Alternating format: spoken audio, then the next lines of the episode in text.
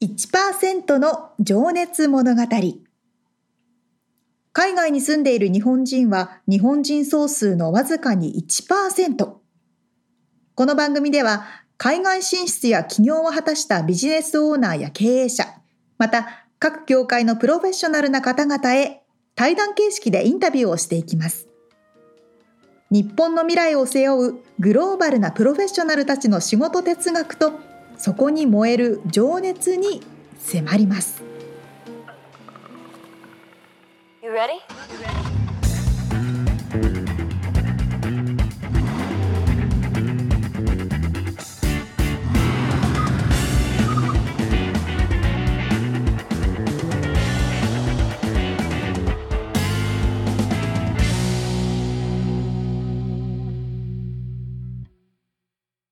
こんにちは。こんにちは。1%の情熱物語156回でございます。はい。あの、みつさんって毎日コーヒー飲むんでしたっけ？朝、昼、飲みますね。あ、じゃあ結構いっぱい飲むんですね。朝、昼2杯ずつ飲みますね。おお、飲む飲む。まあ、でもそういう人普通かも。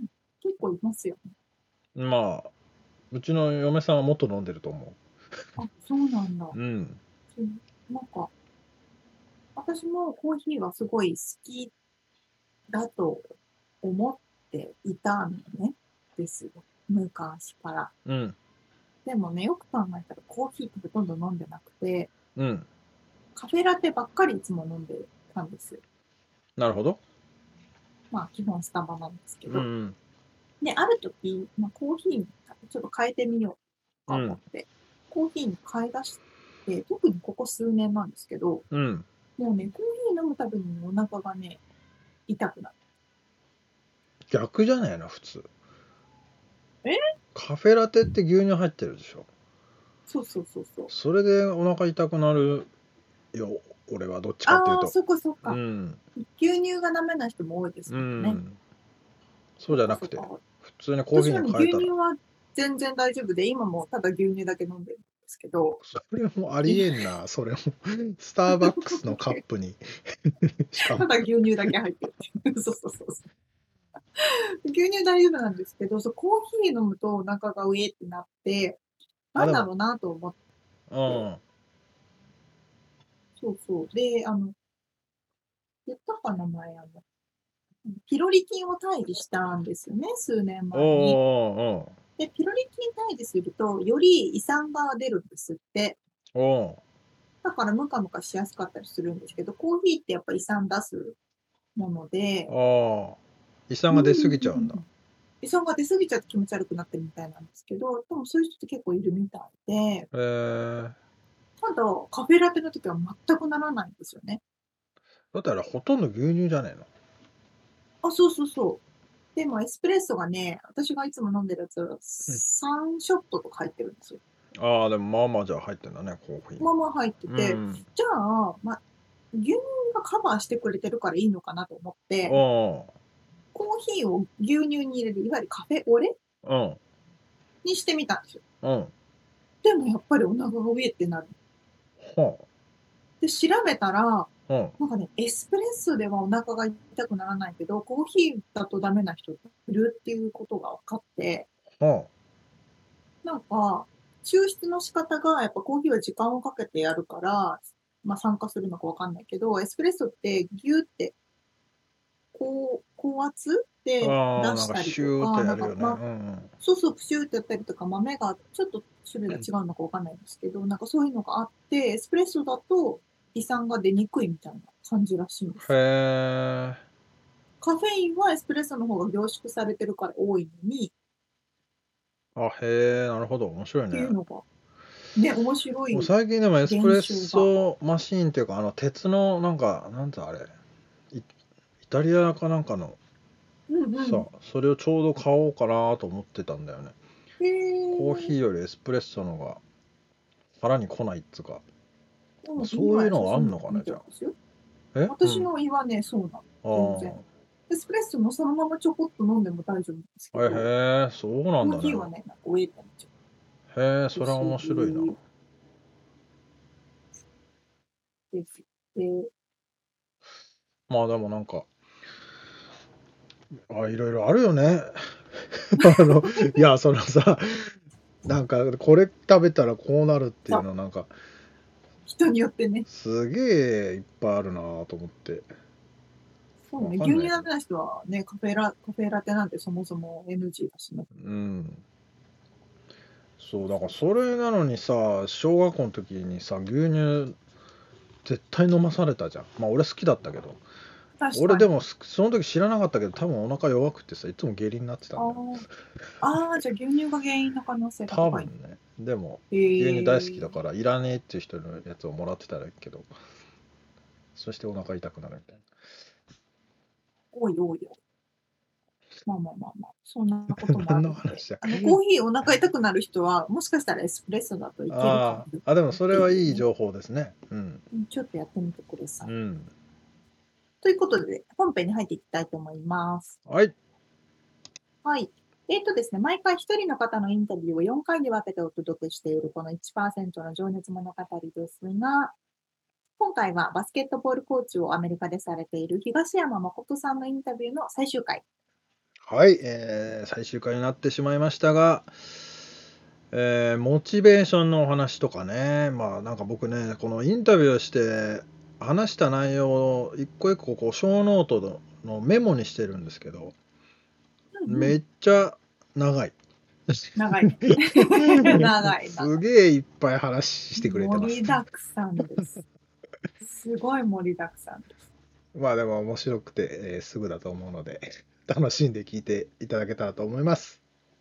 はい。では、見ていただきましょう。はい。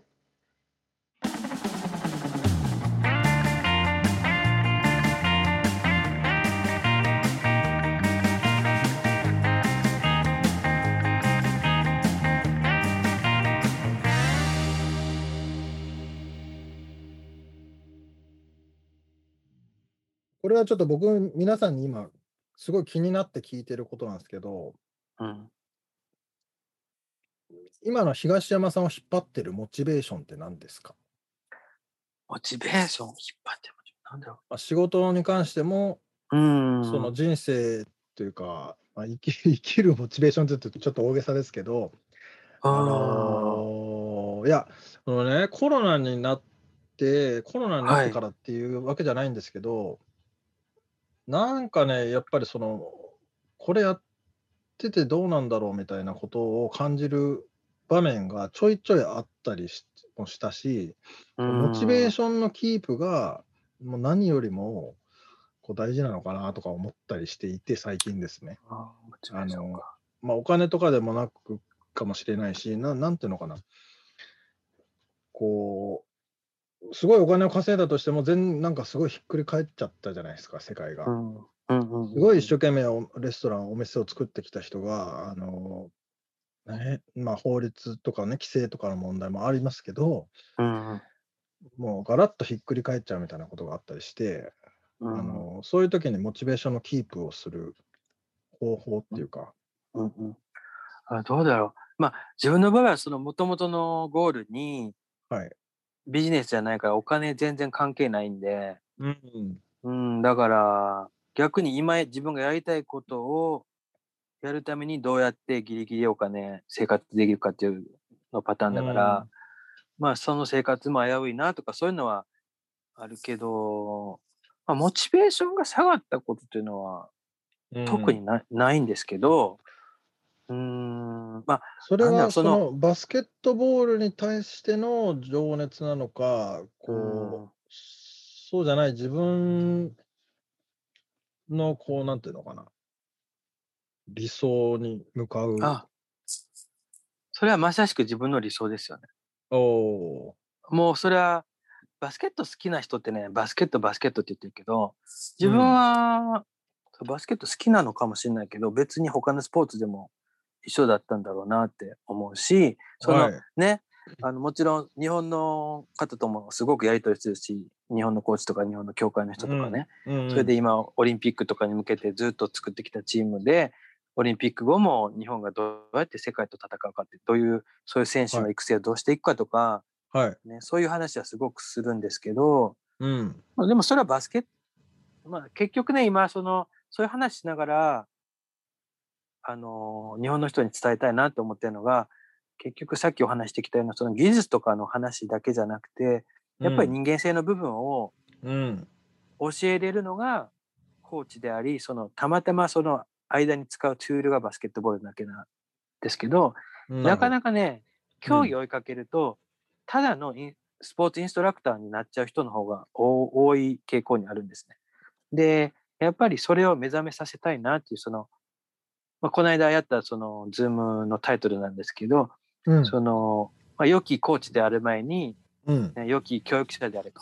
そして、うんまあ、教育者っていうのはその life lesson っていうか人生のなんですけれども、そして良き教教育者である前に良き人であれっていう言葉があるんですけど、やっぱり。りそこにね、振り振り返って自分をか常に考えてるし、そういう考え方を意外と、うんまあ、知られてるようで知られてないっていう現実も突きつけられてるんで、そういう意味では今その自分が経験したものとか、今こうやって構築しているものを、ね、むしろ今まあ、今回のテーマに合うかわかんないけど、そのアメリカで経験して、自分が、これアメリカ流でも何でもなくて、もちろん結果的には自分流にビルドしたものを、うん。やっぱりね、人様とシェアしてこそ自分のも築き上げてきたものとか持ち物、知識とか経験が今は自分が持ってる1でしかないものが、やっぱりシェアすることによって初めて2となり3となり5となりね、10、100、もしかしたら死後、死んだ後に1000になるかもしれない。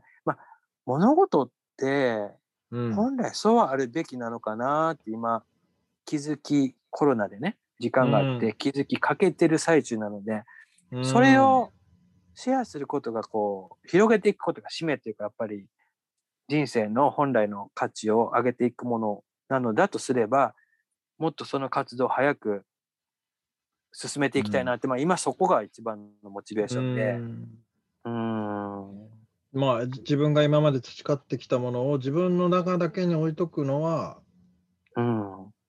じゃなくて、そう。他とシェアしてこそ価値があるってことですね。そうですよ。だと思ってるんですね。自分が持っとくだけだったら何、逆に言うと何にも意味がないとか、自分の自己満足、こうやってね、おしゃべりさせてもらって初めて、人人には少しは知ってもらえるけど、そうじゃない限り、なんか、おしゃべりしてても結局自分の自己満足のことをなんかね、見せびらかして喋ってるだけで、うん、それをやっぱり実践で人に伝え、他の人も実践してくれる、自分も実践するっていうことで、初めて自分の例えば、ね、アメリカの20年の経験であれ今までの人生の経験もうん、本当にだからインプット人生のまだまだインプットしかしてないのかなって感じを今しててもうアウトプットしていかないと人生折り返しだし、う、うん、うん、もしくはそのホープリーとかできればね亡くなった後でも残るようなものであれば、それはねあの進化し続けるけど、うん、うん、だからそこを今考えてるんで。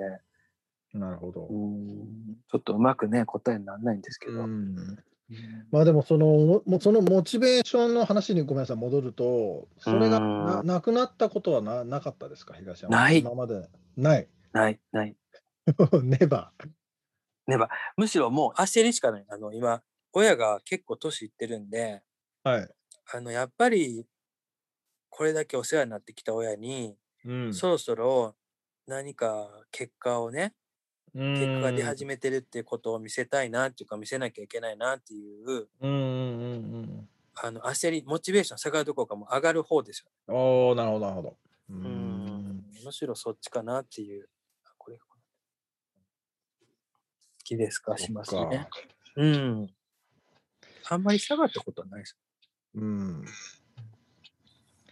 じゃあ次の質問いきます。はいあなたにとっての幸せって何ですか？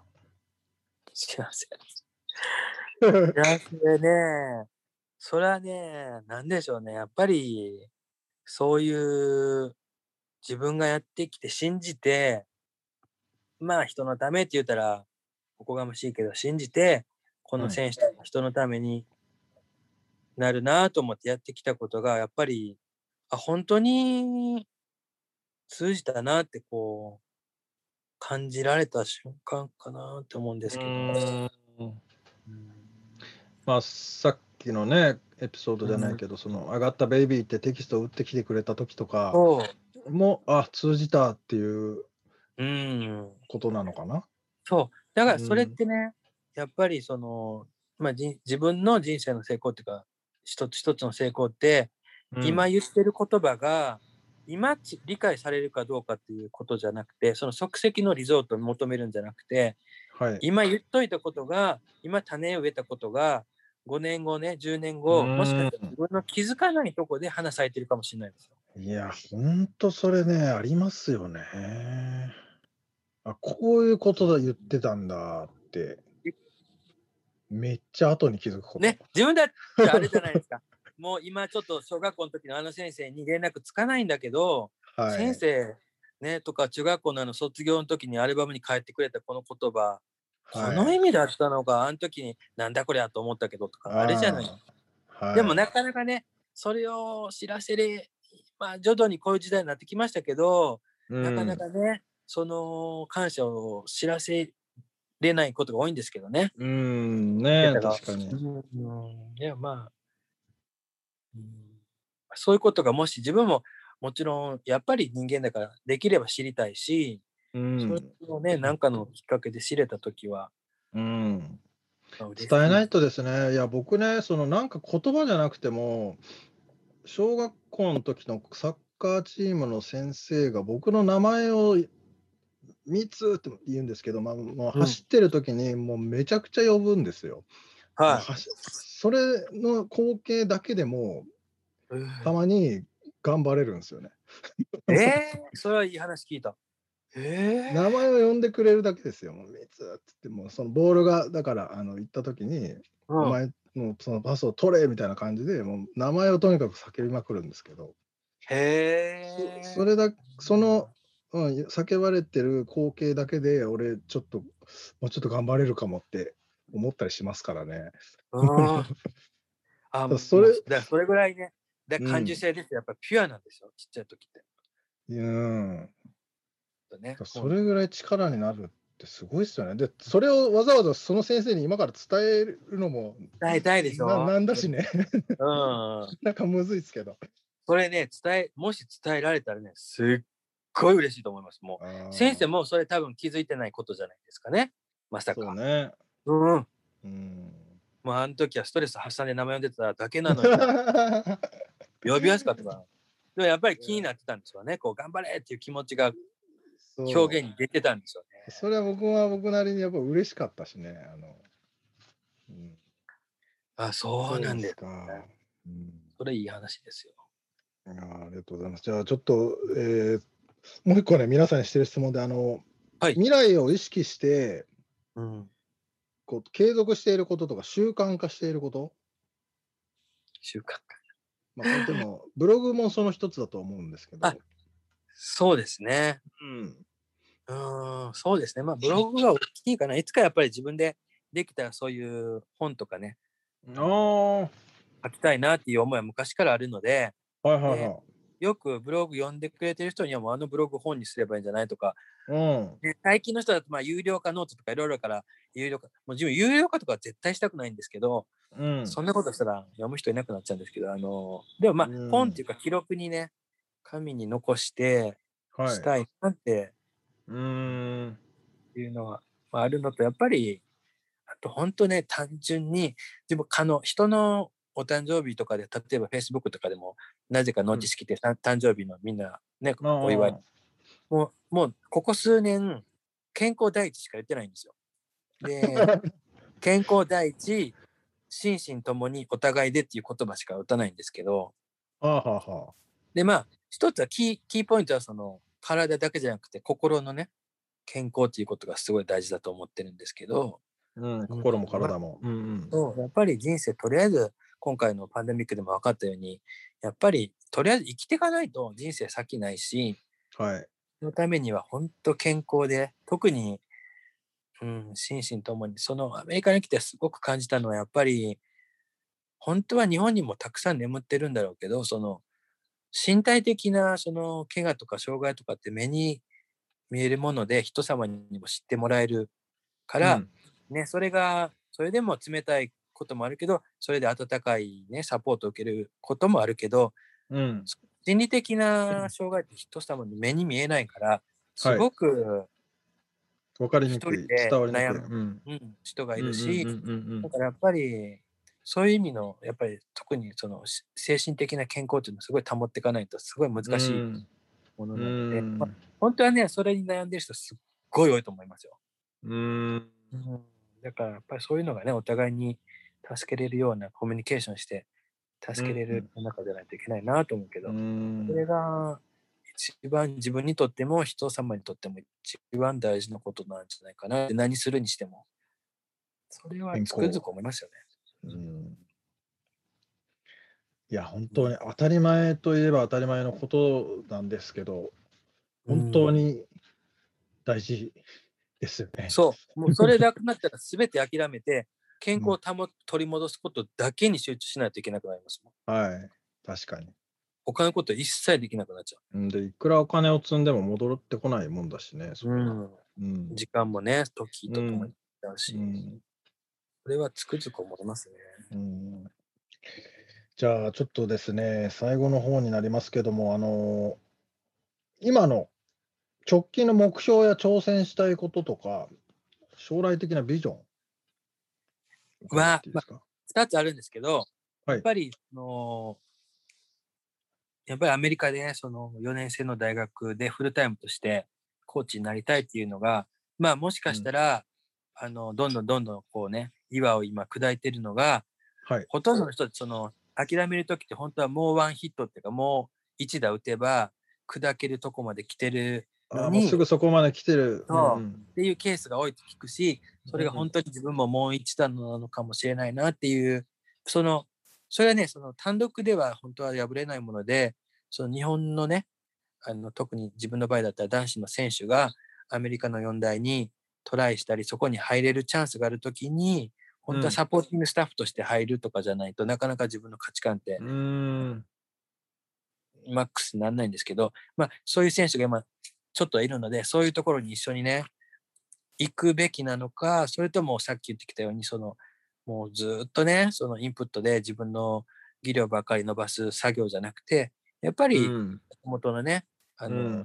であるその日本っていう国に還元する作業をね、それはがこっちにいてできるのか、もしかしたらね、帰国して向こうのチームでうん。あのやっていくべきか、そしてそれがね、こうトップのプロを目指してやるのか、ジュニアのね、ユースの世代で、育成世代で、どんどんどんどん還元していくのか、ちょっと今すごくこの2、3年をね、探っうん。悩んでるんですけど、まあ、そこに焦点当ててるので、まあ、それのステップをいつ踏もうかなって感じですね。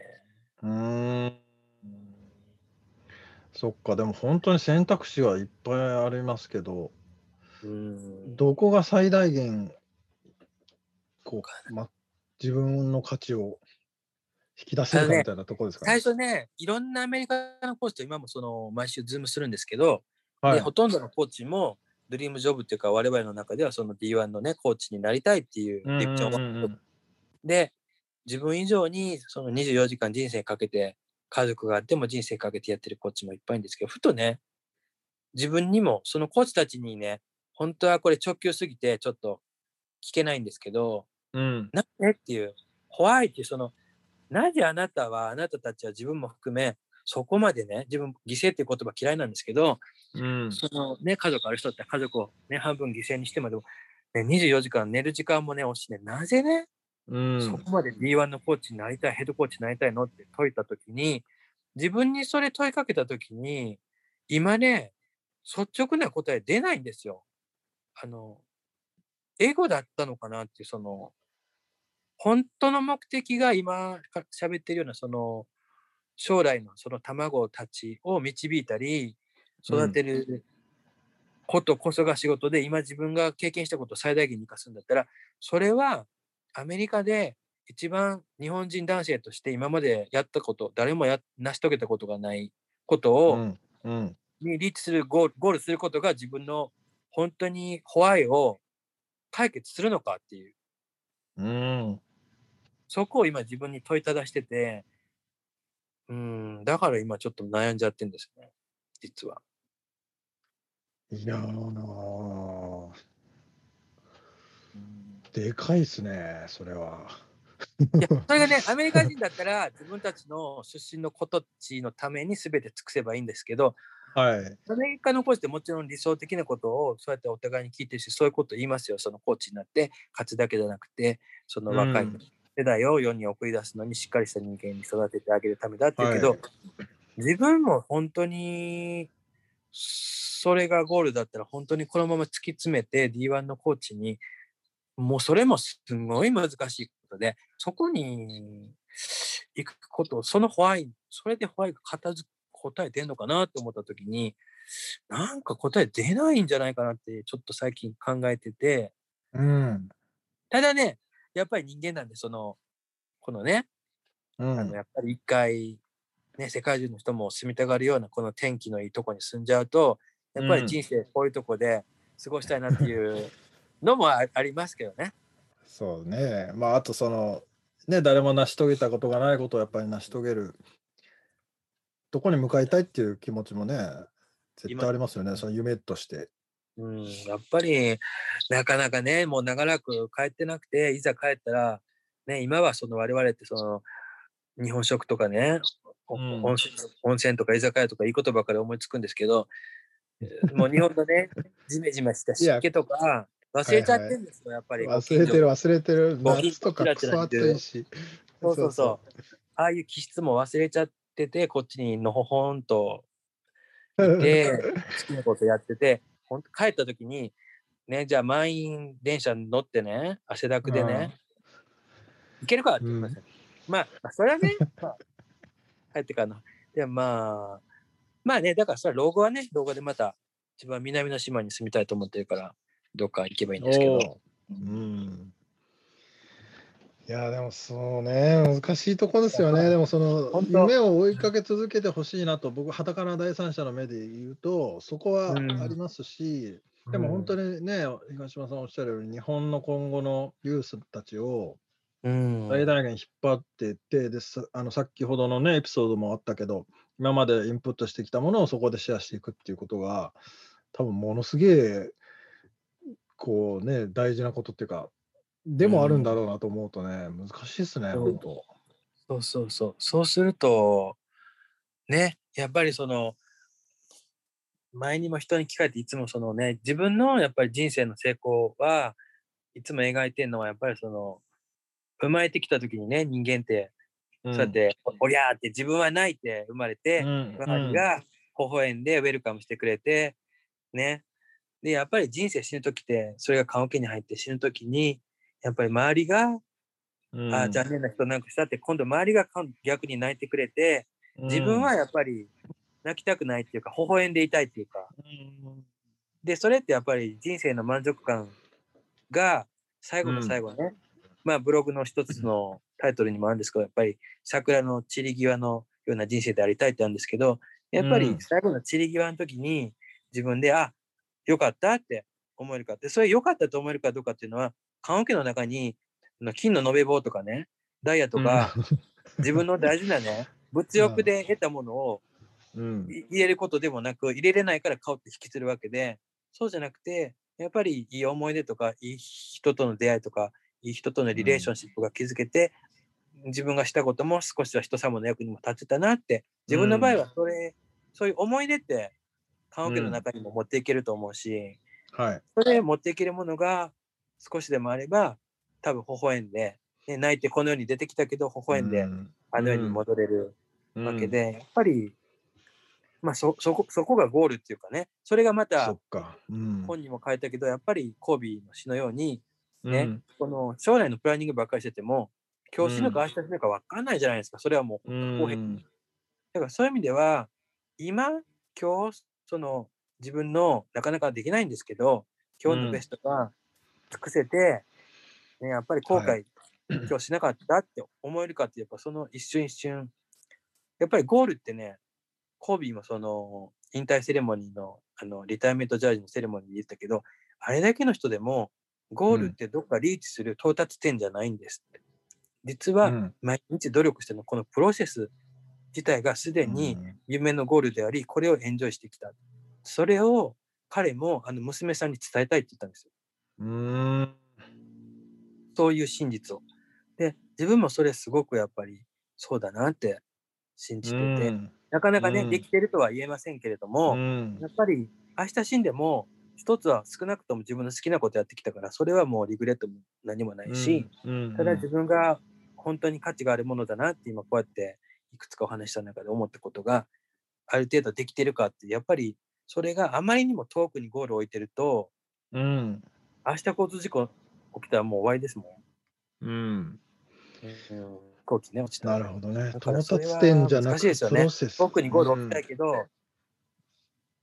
だからそういうのでね、やっぱりそのまあスポーツサイクルでまあゴールセッティングっていういろんな方法論があるんですけど、やっぱりはいロングタームに、ねそのドリームゴールを置きながらも、ショートタームゴールを必ず刻んで作って、それを一つ一つ、うん、こなしていくしかないし、まあ、理論的にはそれはその物理的に数えれるものの方が、あの、カウントしやすいんですけども、やっぱり人生の価値観で言うと、本当は数えれるものじゃなくて、数えれないものにうん。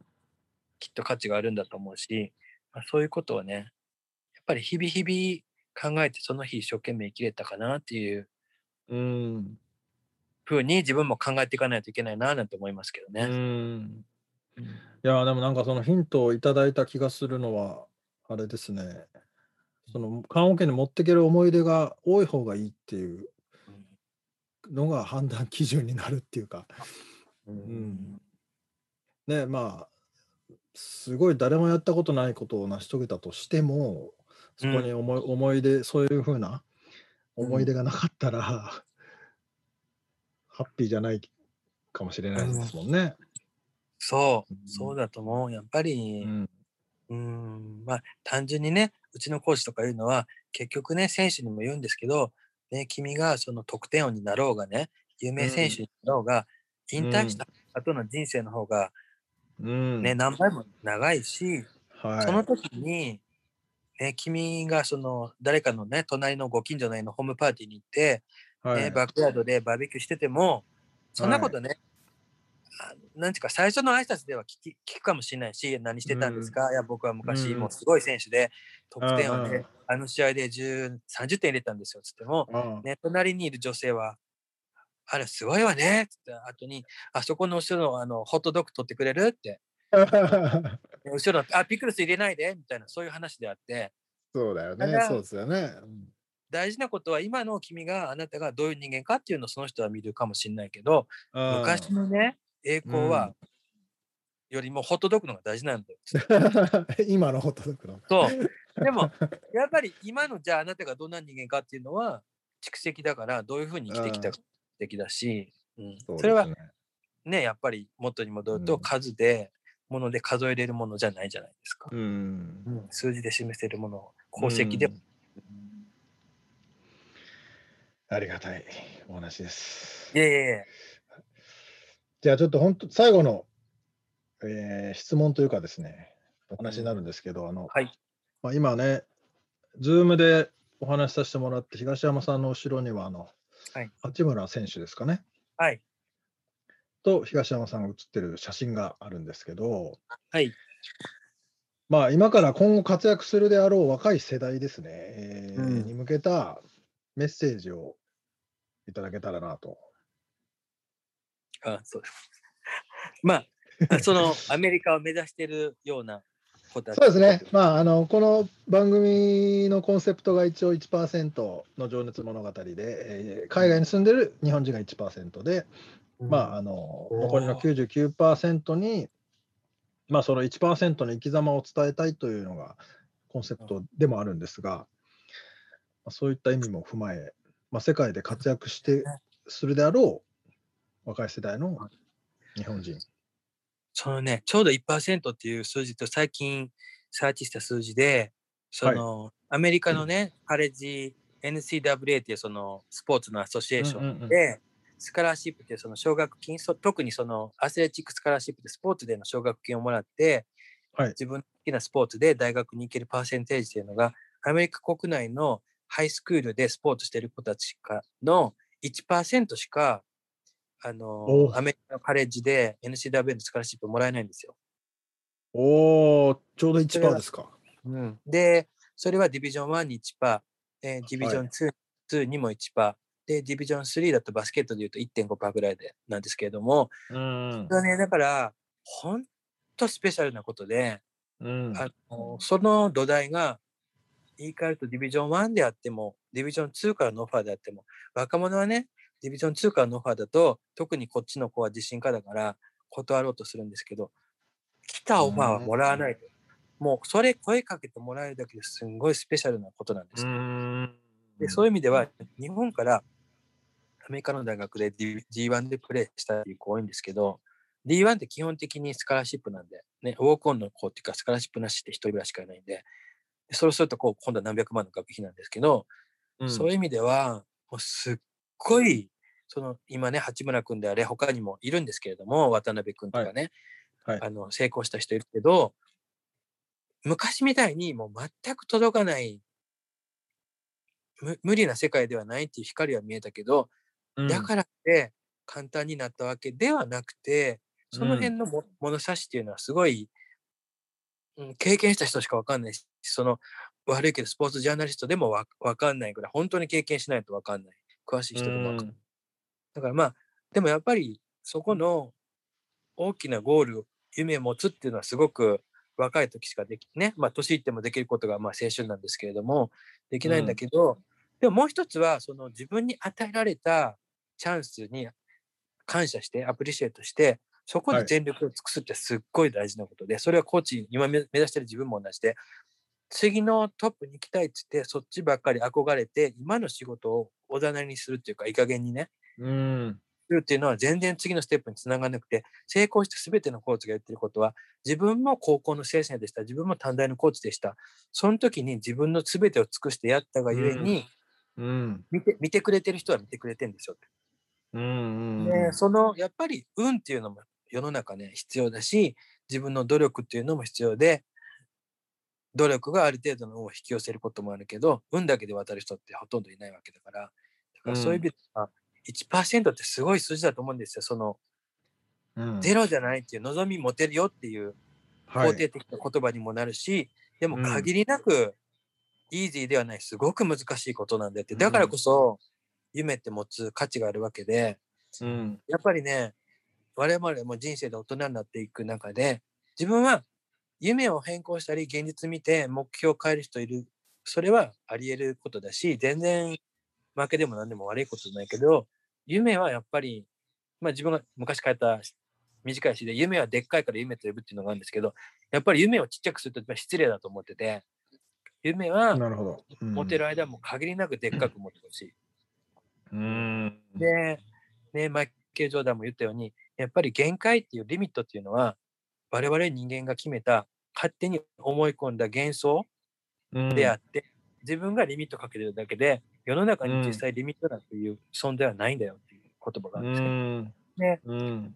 その中で、それはみんなにこう、平等に与えられた事実であり、そして、この間のメールの最後に書いてたと思うんですけども、結局、人は人生ね、どこから来たか、どこの出身か、どこの村から来たか、どれだけ雑草で有名じゃなかったかって、where you from は問題じゃなくて、うん。ね、だまた問題は where you going どこに向かって突き進んでるのか、それだけが、ね、最も大事なことですよ。まあ、その言葉はね、わ本当ちょうど若者にはいいんじゃないかなと思いますよ。うん。特にそのね日のいずる国からやってきた東山さんみたいな方はね、そう。まあ、僕もそうですけど我々、だってもう自分なんか卓球のコーチかなんかと間違えられたことありますからね。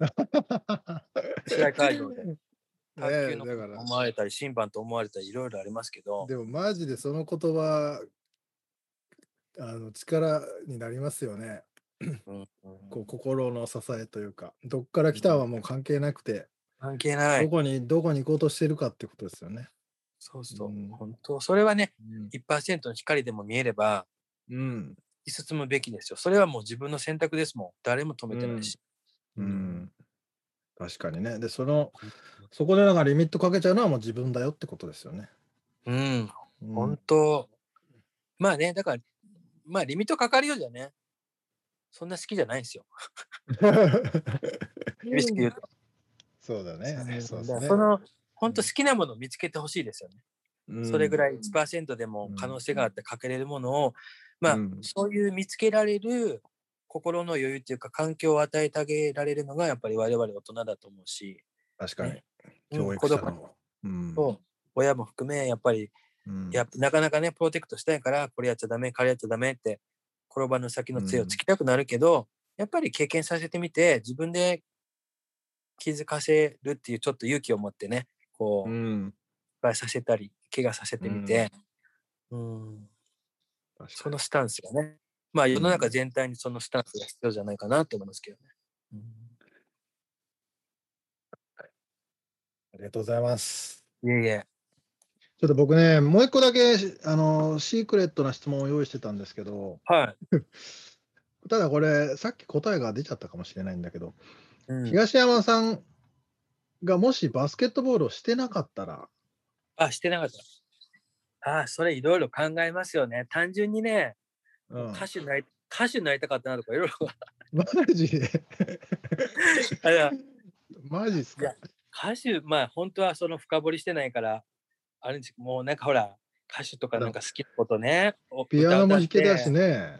確かに。ていいなって思うけど、でも、まあなんでしょうね、バスケにね、うんまあ、もう一回ぐらいの人生だったらもう一回バスケして、今度違う歩み方して、うん。もっとスマートに早く進むと思うんですけど、にで、も、まあ他のこともしたいですよね、全然違う。はいなんでしょうね。まあでもね、そはい。のカリフォルニア、ウィウィンドウ・カリフォルニアの詩,、詩的な、ね、センスもありそうなんで、ピアノを弾いて歌を歌うってのはありかもしれないですね。まあピアノね、すっごい好きなんですよ、本当に。あの、一人ね、中国人の女性で、ああの、途中からニューヨーク育ちの今、イケイケのすんごいピアニストがいて、はい、で、普通クラシックピアニストってその長いドレス着るけど、もう彼女うん。なんかもうパツパツのミニミニとかでなんか横空いてるみたいな、ちょっとトゥーマッチセクシーなの着てんですけど、彼女がね、もうカーネギーホールとかでも弾いてもう満帆になって、その伝統を覆したような人がいるんですけど、で一回ねディズニーホールにも来たんですよ。あ、LA のと。チケットが高すぎて行けなかったんですね。もうでも本当あれ言っときゃよかったと思っても、このピアノはね、聞くとずっと聞き入っちゃうんですよ、自分。ななんという方ですか、そのちなみに女性。あーちょっと今すぐ名前出ない じゃあ、あと後で教えてください。な。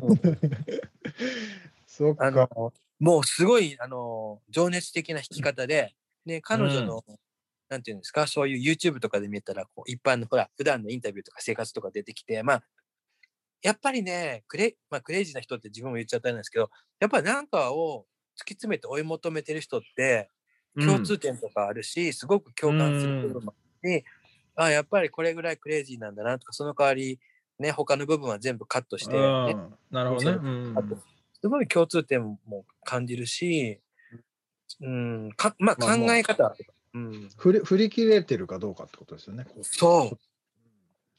それをフォーカスしたものに振り切っちゃってるってことですよね。そう。そして結局本当の個人の生活ってすごい質素だったり、うん。もちろん孤独な戦いだからやっぱり寂しい部分もどっかあると思うし、うんね、世の中に出る派手なとこだけじゃないじゃないですか。うんそこをねね知ってほしいですよね、その若い人たちに。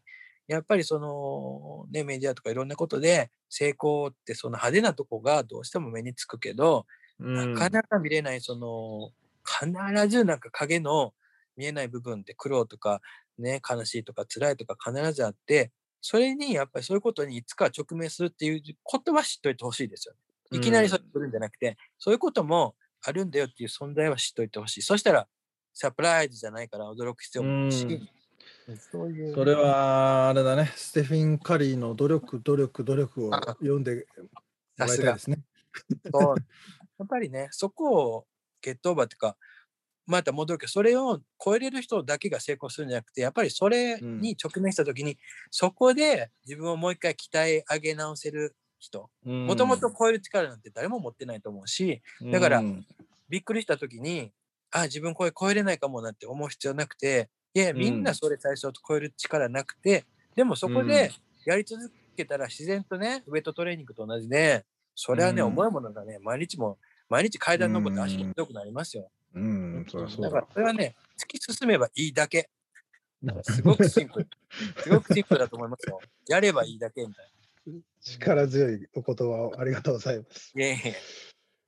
じゃあね、まあちょっとね、今後の東山さんがね、またこのアメリカでね、コーチとして活躍されるのか、もし、またまた日本のね、コーチとして活躍されるのがちょっと楽しみなところですが、あの応援しております。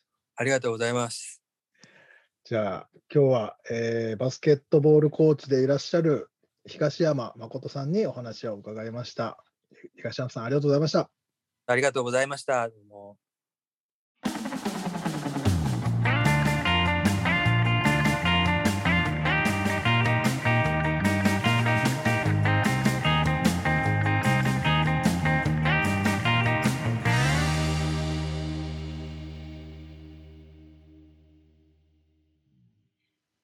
暑い人ですね。ね。もう暑苦しいっていうぐらい暑いよね。ねけどこれそれぐらいだから通じるんですよね。ね本当でもね暑いわ。こう、うん、モチベーションもなくならないなくなったことがないって言ってたけど。ね。うん、いやすごいな。うん。あの、僕がね、ちょっとあの、いいなと思ったことが、あの、うん。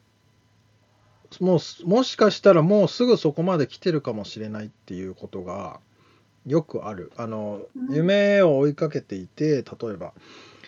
でもうダメかなと思って諦めた。まあ夢じゃなくても何か一生懸命やってる時に本当はもう一歩だけ行けばもう到達してたのに、うん、諦めてしまうっていうことは多分いっぱいあるんじゃないかなって思ってて、うん、うん、なんかそれはだからちらっと言ってましたけど、うん、うん、結構それ大事それを意識するの大事じゃないかなっていうかそれ モチベーションのキープのにもなるかなっていう、うん、確かに。いや今言われて思い出したのがドリカムの歌でお何何度でもってあるじゃないですか。ありますね。そうそう。なんか1万回転んでも明日がその1万1回目かもしれないよそれそれ。それそれ。ね。まさにそういうことね。マジでそれ。うん、確かに。ね、でもね転んでるとねもう全然全然1万1回目なんないよみたいな。みたいな。なるんですけどね。まああと300回ぐらいあるかもしれないけどね。そうそうそうそうそうそう。でもね。ね。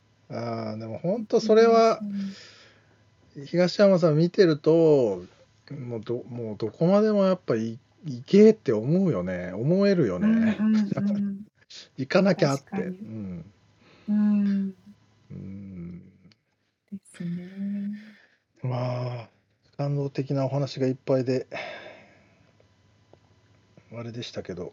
いやー、すごいな。これをアメリカでやっているっていうところと、あの、この南カリフォルニアに住んでるからわかるんですけど、やっぱりロングビーチっていう土地柄もね、はいはい。そうそう、あの、高所得者とは言えない人たちが多いし、うん、やっぱりそれなりの家庭環境の人とかも多いし。そうだね。ねおっしゃってましたけどね。やっぱりそういう中であの教育をしていくのっていうのは非常に難しいと思う。そうだよね、まあ、だから日本で言ったらいわゆるその不良とかヤンキーとか、まあ、悪と言われる人たちがたくさんいる中でアジアからやってきた。そう。ねまあそうですよなんかねこちらの人から見たらただの変な外国人のおじさんですからね。そうね。それがこんだけ愛情を持ってやってるっていうのはすごいことだよね。なんか一番難しい場所ではあるけれども、一う番ん教育を求められている場所ではあるのも確かですから。ね確かに、うんそう言うと東山さんも言ってたけどその神様が与えてくれた場所みたいなこと言ってましたけど、うんうんうん。きっとそうなんだろうね。そう、そこに日本からの価値観を持っていって、うんっていう何かを感じてもらうとか伝えるっていうのは、ううんん、ね、なんか使命としてやってくださってるんでしょうね。でも本当にまあその逆もしかりというかその外国からやってきた、まあ、アジアからやってきた人が言うことって多分刺さるんだろうな。色違う角度で。来るじゃない多分。そうね、そうね。えそういう見方もあんのかみたいなね。そう、空手キッズみたいなもんですよ。宮城先生でしたっけ、そう、先生。うん、そうね。先生。本当だよな。先生だな。うん。ねでもそのコーチ M って呼ばれてるっていう言ってたけどうんうん。うんなんかそのそこに愛情こもってるんだろうなと思いますねコーチすごいお仕事ですよね。ね本当。うん。うん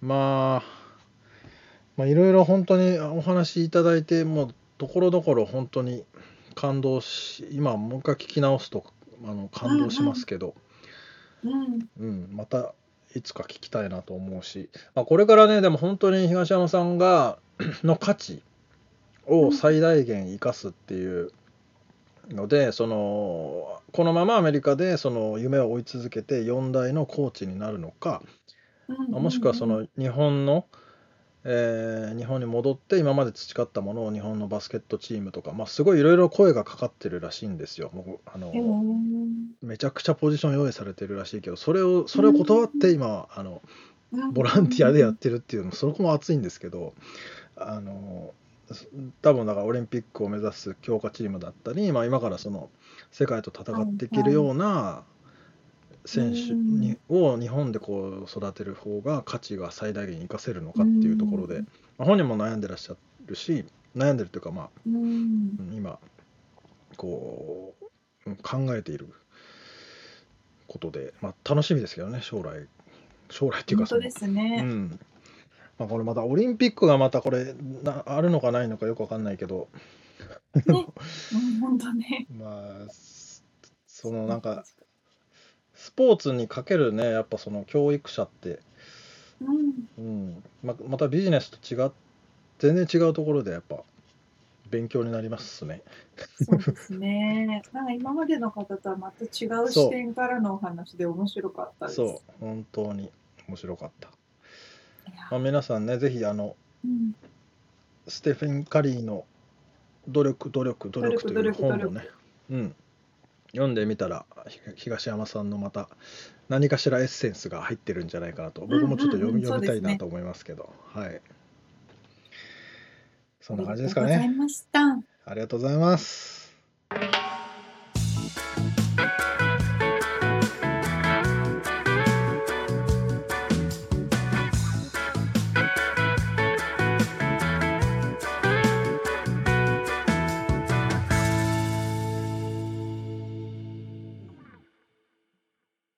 リアルアメリカ情報よのコーナーでは、ちょっと神様になったからスローモーション。このコーナーでは最新のビジネス生活情報をロサンゼルス、アメリカよりお届けしてまいります。はい今回はですね、あのね、前にちらっと話したことがあると思うんですが、うんシティズンというアプリ。ん？話したことあったかな？あったっけ？わかんない。シチズン。はい、えっとわかんない。記憶にない。さん知ってます？シティズンってアプリ。知らない。です。えっとね、すごい、まあ有名なのか、知る人ぞ知るなの。まあ、有名だと思うんですけど、シティズンっていうアプリがあって、どんなアプリかというと、うん。リアルタイムで、あの、住民の人とかが犯罪とか事件、事故の情報を投稿できるアプリなんですね。おー。えっとね、私もすごく使っているんですが、そのアプリがなんかもう、どんどんどんどん進化していってすごいぞっていう話なんですけど、へええ。ーっとね、その、マーク、ま、うん。このね、黒にちょんってなってるそれ何のマークなんだ？それあって、何のマークなのかわかんないんですけどね。うん。あの、まずどういうものかというと、こう、シティズンのアプリを開くとですね、はい。自分のいる位置を教えてくれて、その半径、どのくらい ?10 キロ圏内とか20キロ圏内で起こっ、現状リアルタイムで起こっているうん、犯罪、事件、事故の情報が見れるんですね。今、地図が映ってて、なんかそうそう。レーダーみたいなのが回って、こう、半径何メートル以う内で何が起こってるって印がポツンポツンポツンとあるそうそう感じですね。そうそう、んんまさに地図上に、マップ上にですね、はい。あの、火事のマークだったりとか、うん喧嘩のマークだったりとか、パトカーのマークだったりとかっていうものがいろいろついていて、はいこ。れは市民の人がこんなのがありましたって携帯でリアルタイムで上げたりしてしてるんですけど、うんそれだけじゃなくて実際にポリスと連動していて、うん。うん。ポリスで、ポリスが、あの、通報を受けて出動した情報とかもここに出てくるんですね。なるほど、なるほど。そうそうそうそう。それで、非常に優れている点がですね、うん。あの通知機能。はいはい。自分がいるこの現在地っていうのをうん。アプリが知ってるんですけど、うん。その現在地の半径いくつ以内とか多分指定できるんですよね。うん。で、何かあったらすぐ通報が来るんですよ。なるほど。そうそう。で、私はこの前ですね、スタバに行きまして、スタバで飲み物を買って車に戻りました。うん。そしたら、ペロンと通報が来て、えーあなたの0.5マイル以内っていうか、まあ、すぐ見える範囲で、今警察が出動しました。で刃物を持った男がいるので気をつけてください。みたいなやめやめってやめ、やめやめってこう周りを見てね、ちょっと気をつけたりとかできるわけですよ。え、大丈夫だった？のそれは。そうそう、いなかったんですけど、おお多分まあ刃物持ったというか武器を持ったと言っても多分ホームレスの人がなんか持ってうろうろしてたのかなっていう感じなんですけど、ただそこの情報が出るじゃないですか。ー。うん出る、出た情報に対して他の人たちがコメントもできるから、あ、今ここにいたとか、あ、今こっち右右回ったとかっていうふうにどんどんリアルタイムな情報とか、で動画とかもアップできたりするの？動画ももちろん動画、写真。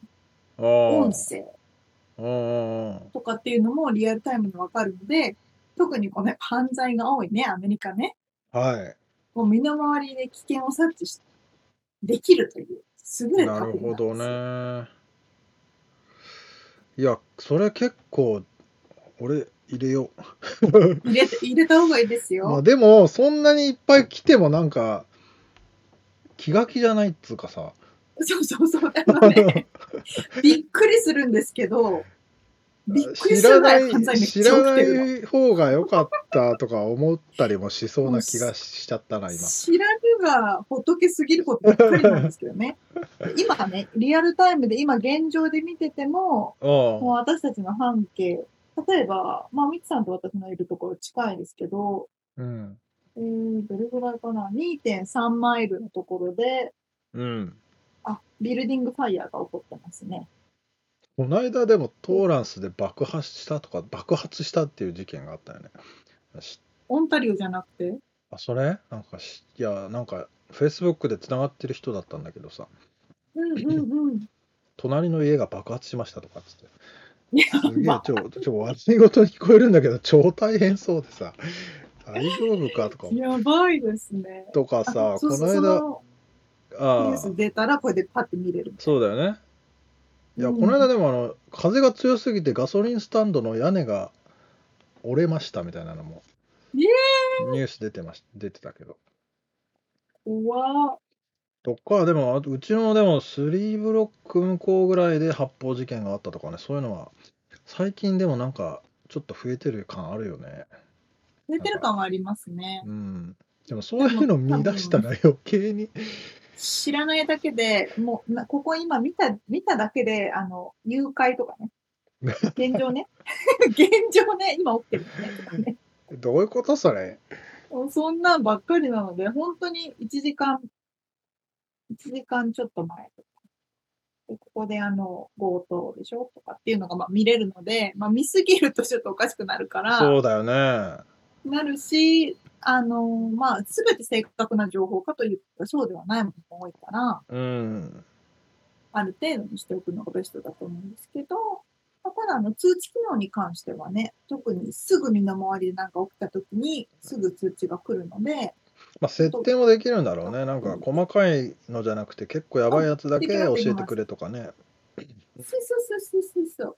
だからまあ警察が来る前に、例えばそれこそアメリカで多いのがヘリコプターが飛んでますよね、みたいな。うんあ。れなんか飛んでんな、飛んでんなって思っても、見えないけど、何が起こってるんだろうって思うじゃないでうすか。ーん、確かに。でそういう時は知そ。のヘリコプター、そう機能が最近追加されて、おうあの、すべての飛んでるヘリコプターの情報がここに集まるようになったんですよ。おうそれはいつも俺知りたい。何が起こってんだって。知りたいでしょあの家の外に行ってさ、み見るんだけどさ、見るけどわかんないもん。見てもわかんないでしょそれが、なんと、え、オーナー、どこが、例えばここの私の今一番近くに飛んでるヘリコプター、えーヘリコプターのオーナー、これはね、ロサンゼルスシティが運営してるヘリコプターです。で、ヘリコプターのタイプ、ヘリコプターのナンバー、えー、速そん度、なことまで来るの？えー、すデ。ィレクション。で、なんで出動したかとか全部見れるの。まあ、いらないけどね。ここまでの情報。ヘリコプター大好きな人だったら、それ、その情報嬉しいだろうな、でも。で大大好きだったら こ超たの、まんないことの機種のヘリが飛んでるのかって。そうそうそうそうそうそう。だから音とかなって気になったらこれ見て、あ、ただ巡回してるだけだなとかもわかるし、ああとは結構あるのが、こう、犯人が住宅街を逃げてて、そうね。ヘリコプターが追ってる場合があるかカーら、チカーチェイスのね、映像、そうそうそうそう。よくあるもんね。カーチェイスから車から逃げて走ってみたいなね。う。そういうん時とかはこういうのでチェックして、あ家の周りにないかな、もうちょっと用心しようとかね、できるなるほど。わけです。へえ。それはなかなか便利だな。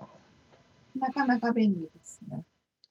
ほんでなん、か衝撃を受けます。その不動産のさ、うんあの、ウェブサイトとかだったかな、その治安の良さとかを知るために、ここでいろんな事件が起こった、こうマークがしてあるマップのアプリみたいなのは、まあ、パソコン上では見たことあったけどね、うんうんうんスマホでそういうのがあるの知らなか知らなかったです。そうそう。すんごいリアルタイムなので、そのコメントをどんどん追加できるっていうのが一番良くて、その、この前の刃物を持った人がって言ったのも、その後に、あ、これはでもホームレスっぽいよとかあーなるほどね。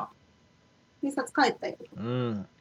でもね、そこで本当にそこね、みんなに知らせられるってこともできるもんねその被害者の場合、うんうんうん。うん、とか、あの、なんかやばそうってなった時に。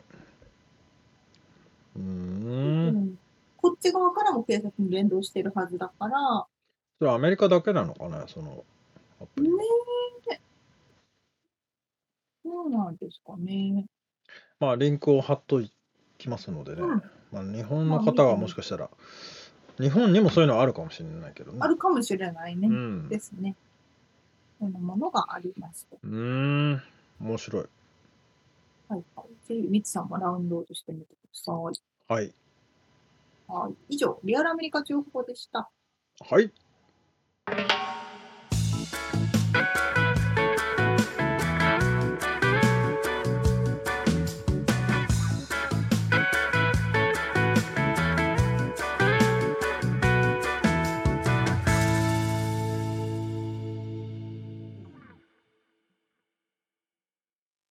めのコーナーです。質問。質問。